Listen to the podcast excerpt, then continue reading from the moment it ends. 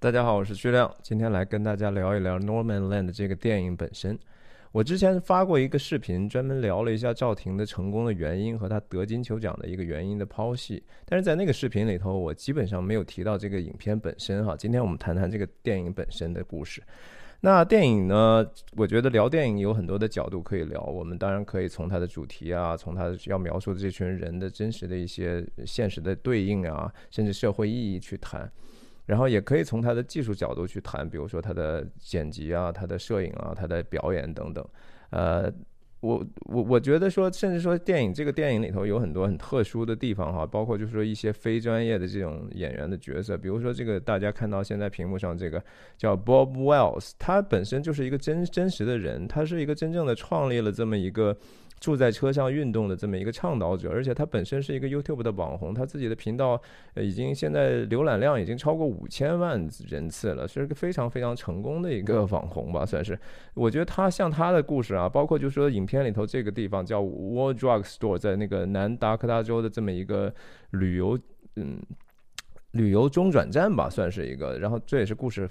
部分故故事发生的一个地方嘛。呃，甚至包括就是说，主人公在离开这个影片一开始离开，然后最后又回到的这个内华达的这么一个嗯 Ghost Town 哈，是一个被废弃了这么一个矿区的小镇的这个地方。这些这些地点本身其实后面都有非常非常多的故事哈。我觉得说有机会。我真的想一点一点的把这些短做一些一系列的短视频出来。如果我说到这里，就是说，如果您是第一次来我这个频道呢，我诚挚的邀请您去订阅我的频道哈。我这个频道是专门聊一些美国的事情，通过书啊、电影啊、博客啊、播客啊，然后旅行啊等等，甚至一些其他的话题。那如果您可以订阅的话，也鼓励您打开这个订阅旁边的小铃铛，这样的话，我有更新的话，您第一时间就能看到了哈。今天我主要是说，先从这个电影的这个整体的印象去去聊一下这个故事哈。这个故事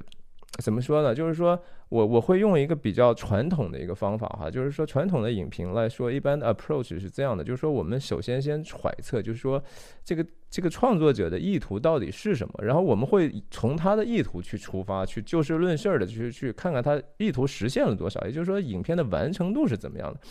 那至于说。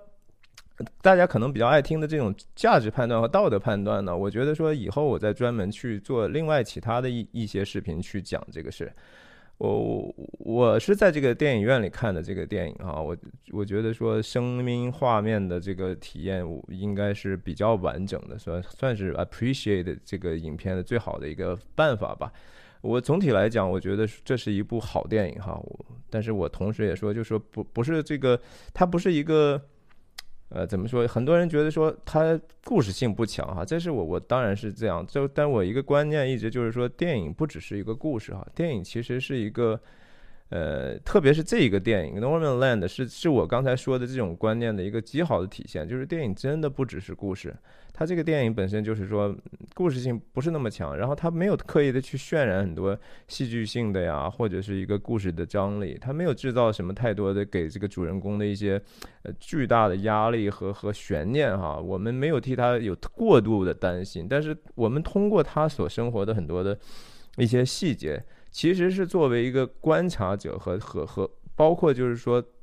移情在他身上的一个体验者。那这种电影呢，和诺兰的那种电影，就那种烧脑的剧情片哈，就是完全是我觉得是两极化的一个东西。这我个人比较偏爱这一集了，因为我觉得这一集是这里头有很很可贵的一些独立的精神，也有我甚至觉得说是有有一点点高贵的这种作者的精神哈，而不是一个完全。被商业去去控制的这么一个东西，OK，这个话题说远了，这个我就说回到，就是说大家肯定注意到，就是说，呃，这个电影的主人公 Fern 哈，由这个 Francis McDormand 主演的这个女女主角，她是说贯穿。电影所有场景的，就是任何一个场景都都以都是以他以他展开的，是是完全是以他的视角为几乎是唯一的视角去做的。那这种电影就是说，如果做好的话，我他应该达到的目标是什么呢？就是说，让我们观众哈完全站在他的立场上去思考，或者说感受，不是思考哈，而是就是说沉浸在他的环境里头。就是我们要看到的就是他的生活，我们要看到就是他，我们看他看到的就是我们看到的，然后他他身边的就是我们所我们所感觉到的。就是说，在这个啊，如果实现的好的话，就是我们就是他，他就是我们，这就是这个电影的移情能力。我觉得在这方面来讲。影片非常 严格的贯彻了这样的一个从始至终的第第一唯一视角哈，而且其他方面也做的不错，所以我我觉得说总体来讲可以打个八十分。那我们为什么那么情愿的就就站在这个女主人公上去去去思考呢？我觉得这确实是一个团队努力的一个结果，它是非常非常多细节和决决定哈 decision making 才能达到的这样的一个效果。那大家知道说导演赵婷呢，他。他还他还真的不只是导演，他也是这个电影的制片之一嘛，一有五个制片，他是其中的一个。然后他自己也担任这个后期的剪辑哈。然后他我我是相信，就是说在这样的一个位置上，他一定是基本上对这个电影有一个完全的控制，他的他是有完全的创作自由的。所以这可以判定就是一个作者电影吧。但是作者电影 有时候它可以非常的好，因为它非非常 personal，很个人化。很个人化的时候，有时候做好了的话会非常打动人。但是嗯也有就是说有时候会失手的时候哈，有一些作作者电影就可以说非常非常烂，因为他没有试图去或者他交流的那个东西没有和和很多人去连接好。那总体来说，这个我觉得风格控制的是蛮蛮蛮连贯性蛮好的，就是说，甚至说剪辑的节奏，因为我们知道他用的他在影片里头大量使用，就是说，呃。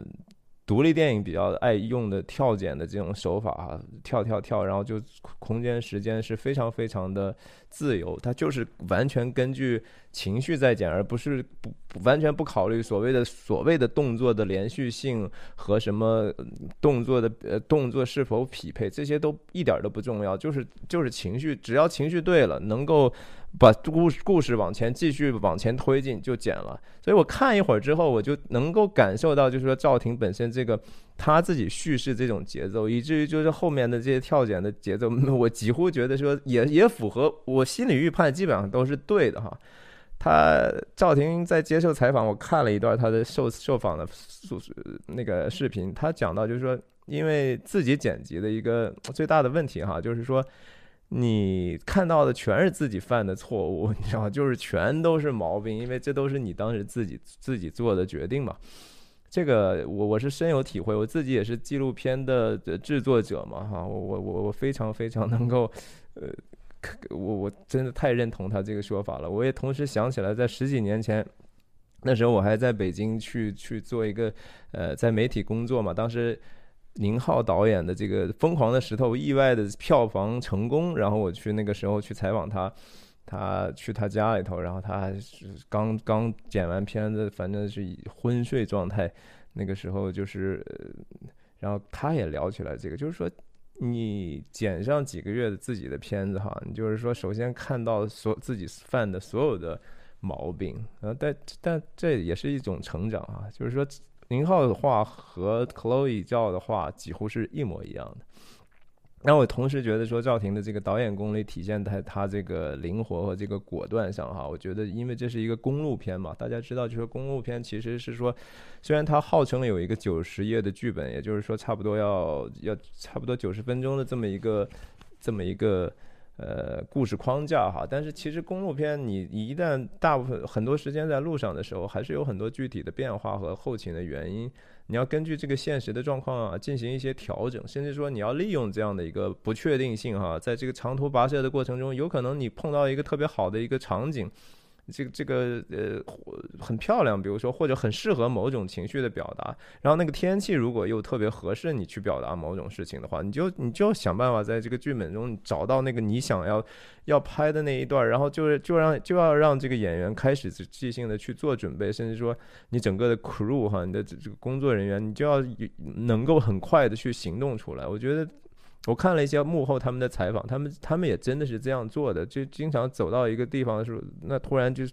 赵婷就想，哎，说我们能不能现在在在这个地方去把把那样的一个场景拍出来？那我觉得从成片角度成片来看，还是蛮成功的哈。第二个我觉得做的非常出色的，那当然就是说，呃 f r a n c i s m c d o r m a n t 的这个。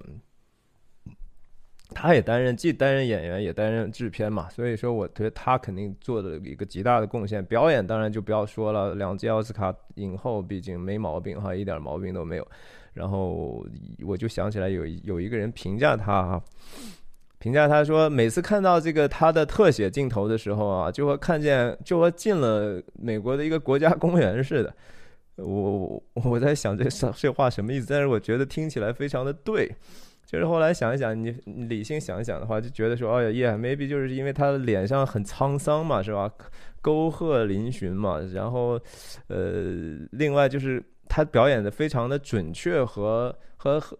就是准确吧，精准哈。然后这种精准的程度是让人非常错愕和惊愕的。就是说，总体来说，那个评价我觉得挺俏皮，也挺准确。然后背后幕后的有一些故事，我觉得也体现了，就是说人家这种专业和这种敬业的哈。这个其实 Francis 是不是特别爱社交的一个人？他他整个拍摄的过程，他就住在那个电影里头，这个主人公住的那个叫 Vanguard 的那个车里头嘛。然后这个电影因为也不需要他去化妆和不需要发型、不需要衣帽的这些衣帽间的这种工作啊，他自己就料理这些一切了。他他也故意要要弄的就是说。看起来像是一个这样的，嗯，居无定所的这样的一种人嘛，所以他自己去那个叫 Salvation Army 的这个店里头去买很多的衣服，你知道，买一些衣服，这样也比较适合他的角色。Salvation Army 叫救世军啊，这是一个基督教创办的这么一个。呃，慈善的这种全球性的一个组织，它就是接受人们的捐赠，然后你用过的东西啊，衣服、家具什么都可以去去捐赠给他，然后他就帮你去去去分类，然后以非常低的价格去出售给那个有需要的人哈。所以 Francis 跑到那个地方去买衣服，真的是说，一方面。对他你了解这些角色很有帮助嘛，不是吗？对吧？另一方面，他也真正的说能找到这个符合这个角色的很多的一些一些道具，等于说，然后他有一次还真的在路上跑到穿的这些比较旧的衣服，跑到那个 Target Target 去购物嘛。进去以后，那个然后人家工作人员就就。就一看就知就就知道，就他他是也没认出来他，就是说肯定想的啊，他就是那种 Norman people 哈，就是就上来很好心的问他说，哎，我们现在正招工呢，你要不要来工作哈，帮你解决一下生活上的难处什么的，说明就是说他，你说他真的成功了嘛？这和就当年说巩俐在这个秋菊打官司能把农村的那些呃人人们骗了是一一一个道理哈。总之就是他也担任制片，还要去主演，这事儿其实挺累的，又在路上啊。我估计他也是累的，天天和孙子似的，然后就是满头灰头土脸，估计也也不怎么洗脸什么的。总之就他自己接受采访的时候说了一句话挺有意思，他说：“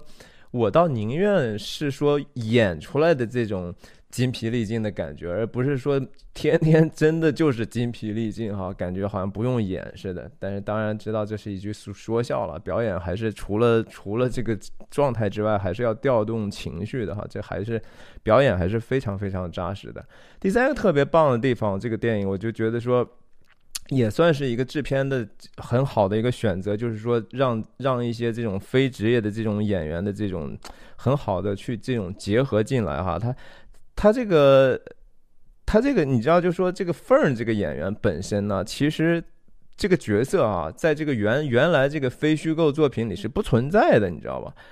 这这这这个是一个呃，因为本来的时候，本来一开始制片组觉得说，我们就用那个叫 Linda May 的这个角色就好了。呃，然后让他做主演，让他让他自己演吧。后来可能出于其他的考虑，比如说无论是票房也好，或者说叙事的这种，还是决定就说 Francis 来，我给他创造了一个等于说虚构的角色 Firm，。但是他原来书中其他描绘的，包括就是那个叫 Swanky 的这个角色哈，这些都是一个真真正的这种呃 Norman people。我给大家看看一些图。呀，这就是。呃，Linda May 嘛，这是右边的这个，这这这是真正的 Norman people。然后这个这个图中间的这个老太太就是叫 Swanky 的这个，在在在电影里头，我觉得贡献了一段非常非常呃非常好的一段这个呃独白哈，那段独白我觉得非常非常打动我，呃，我我我就我记得他影片里是这样的，就是说他跟这个主人公凤儿他在说，就说我。得癌症了哈，医生跟我讲说，我还有八个月的，是只能再活八个月了吧。但是我觉得我这一辈子还过得还不错，就说我他回忆了很多，就是说过去在路上的一些让他觉得美好的瞬间，比如说他说在爱德华的河边哈，看到那些渡河的呃 moose moose 是驯驯鹿吧，应该是。然后他说：“我在这个科罗拉多的一个湖上，我自己划着独木舟，然后突然天降一堆这种信天翁。信天翁是一种很大的鸟，如果它们降落在你身边，我我确实是我没有记有这样我没有过这样的经历，但是我可以想象，就说那个东西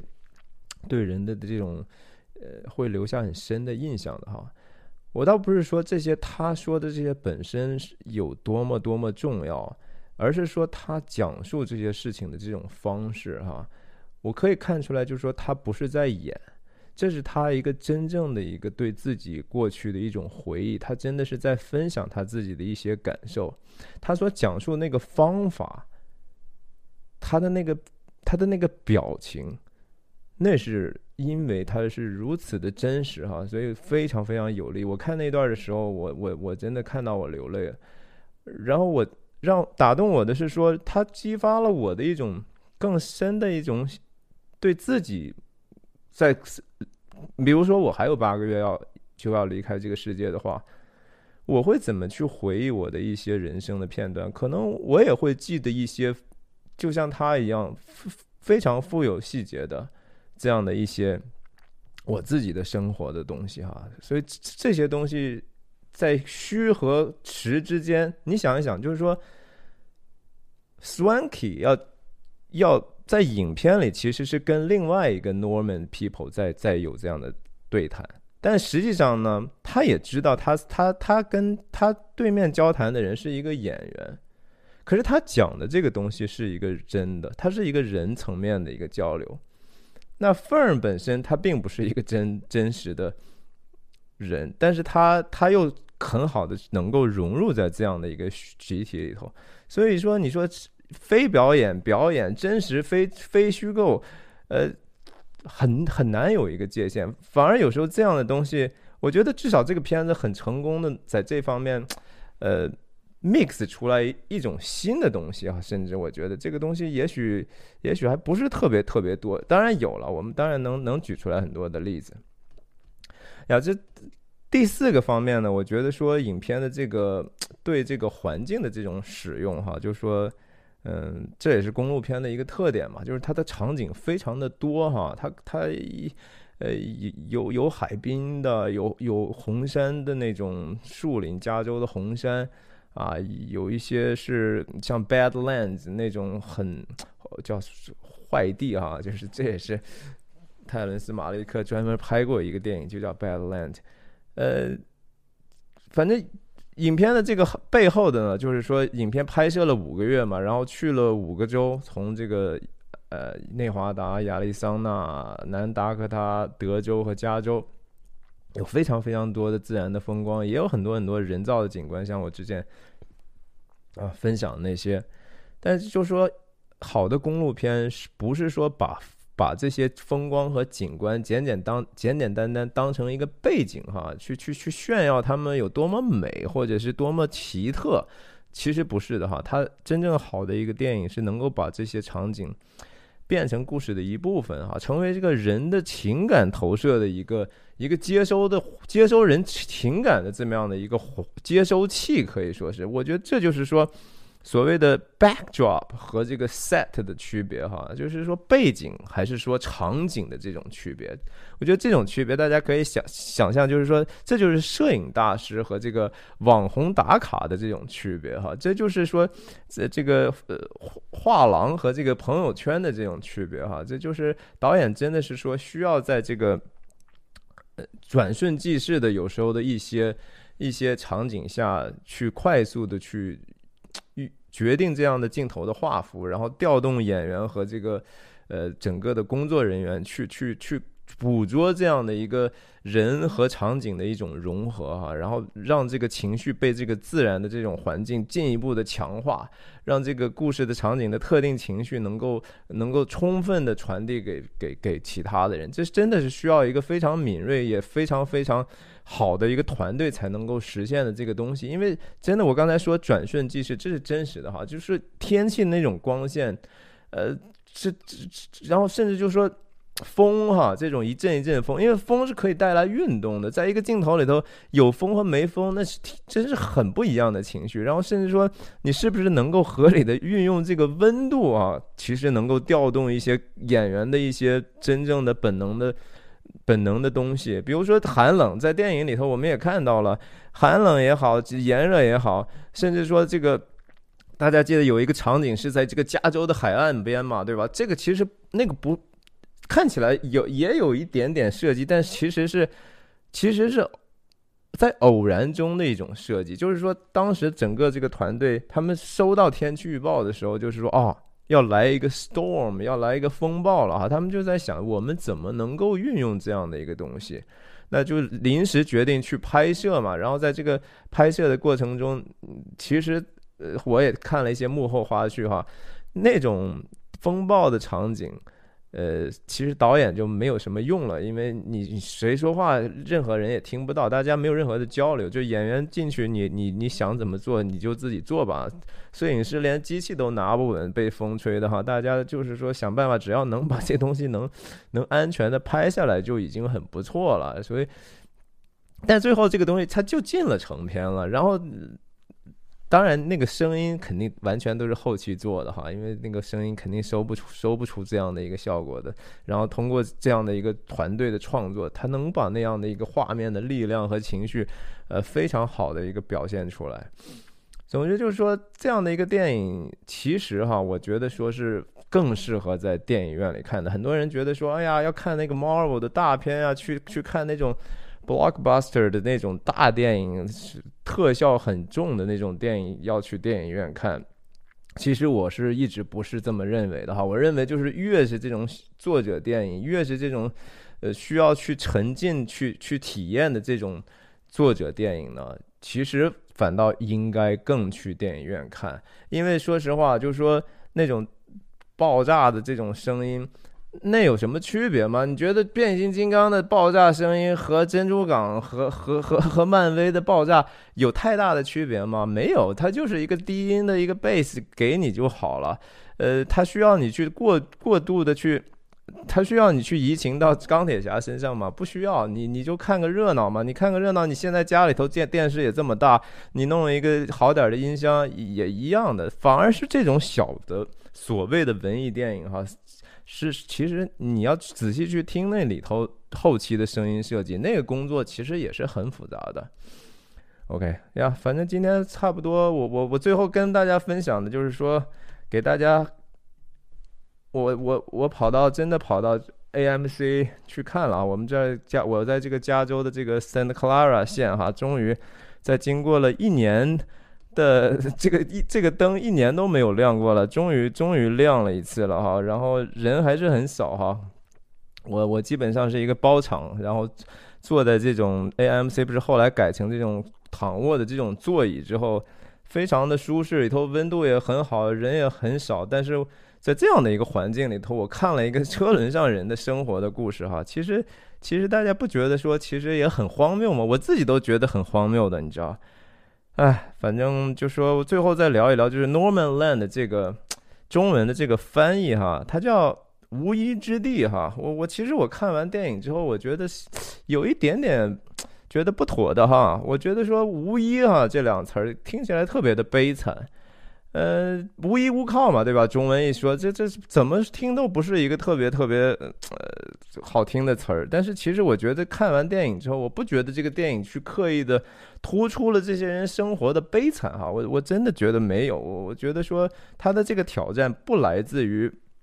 只是说生活不下去或者是穷啊什么的。当然有窘迫的地方，但是他的主要的挑战来自于他们自己的内心，或者说他们想追求的这些，他们对对死、对对死亡和爱的这种纠结，你知道吗？是吧？主人公不就是这样吗？他他他在纠结的事情是，是他他的他当时和自己丈夫离去啊。呃，她她丈夫离去，包括她在想，就说我我万一当时没有跟我丈夫留在那个地方，我的人生又会怎样呢？然后包括就说我是不是还要接受一个对我有好感的这样的一个男人的这样的一种可能的爱情呢？她她她她是有很多关于爱和死的这种想法。我我深信就是说。你看这个电影里头，这个女主人公压根儿都不接受那个 David 的任何的帮助啊，她自己她是觉得我挺 tough 的，我我干嘛要要让你同情呢？我相信创造这样的一个角色的创作团队也不可能是说以这个东西来来来让人觉得说希望博同情的，我觉得不是的。所以说，我觉得 Norman 的这个词的本意是游牧嘛，游牧的人嘛，游牧民族的人嘛，是吧？那些人是逐草而居的嘛？是是是哪里有有合适的呃条件去去 flourish 就去哪里嘛？所以说这种生活方式其实也不算什么很新鲜的事情，这人类一直都有这样的古老的呃，这是一个人类的传统可以说，而且哪很少有人一辈子不迁徙的吧？不不不不搬任何家吧？我觉得在这个导演的访谈里头，这赵婷也提到过一个概念，他就说，呃这。人其实并不是因为说你有有这样条件或者没有这样条件，你就是这个 Norman 哈。人是分一种叫 Norman in heart，在心里头你是那个其实是老老来去迁徙的那个人。也就是说，他即使有一个房子，其实他心是不安定，他总是还是要去到处去去走，去去去经历其他的事情。那也也不是有一些像。四处流浪的人，他可能真的是被逼成这样，但是一旦有条件呢，他可能也会 settle down 下来。所以这个这个东西，我觉得是非常电影本身讲的也是一个非常个人层面的事情，就是说任何人其实都可以 relate 到这个呃 Fern 这个角色当中去。你去做那个选择，是因为你要去想想办法了解你自己嘛？还是我上一次讲的这个？而且本身我觉得，就是说 land 本身哈，大地本身。再给大家看看这个镜头，对吧？大地本身不就是一种依靠吗？就是，所以我倒觉得 Norman Land 这个词呢，maybe 就是说很愣头性脑的，就是把它翻译成就是游走大地，或者是，对，就是就就好了。为什么要是无一呢？我觉得无一是非常非常不准确的。哎呀，不管怎么样吧，这是一个我觉得是一个好电影哈。这这，我觉得从完完完成度上来讲的，但终究来说，我我相信大家肯定还是对它的整个的这个价值啊、意义啊、所揭露的社会问题啦，然后甚至哲理啦，甚至终极问题了，可能更感兴趣。我要有时间的话，我我会给大家继续做这样的节目，请大家继续点赞我的频道，分享我的视频，然后 OK，今天就这个样子，拜拜。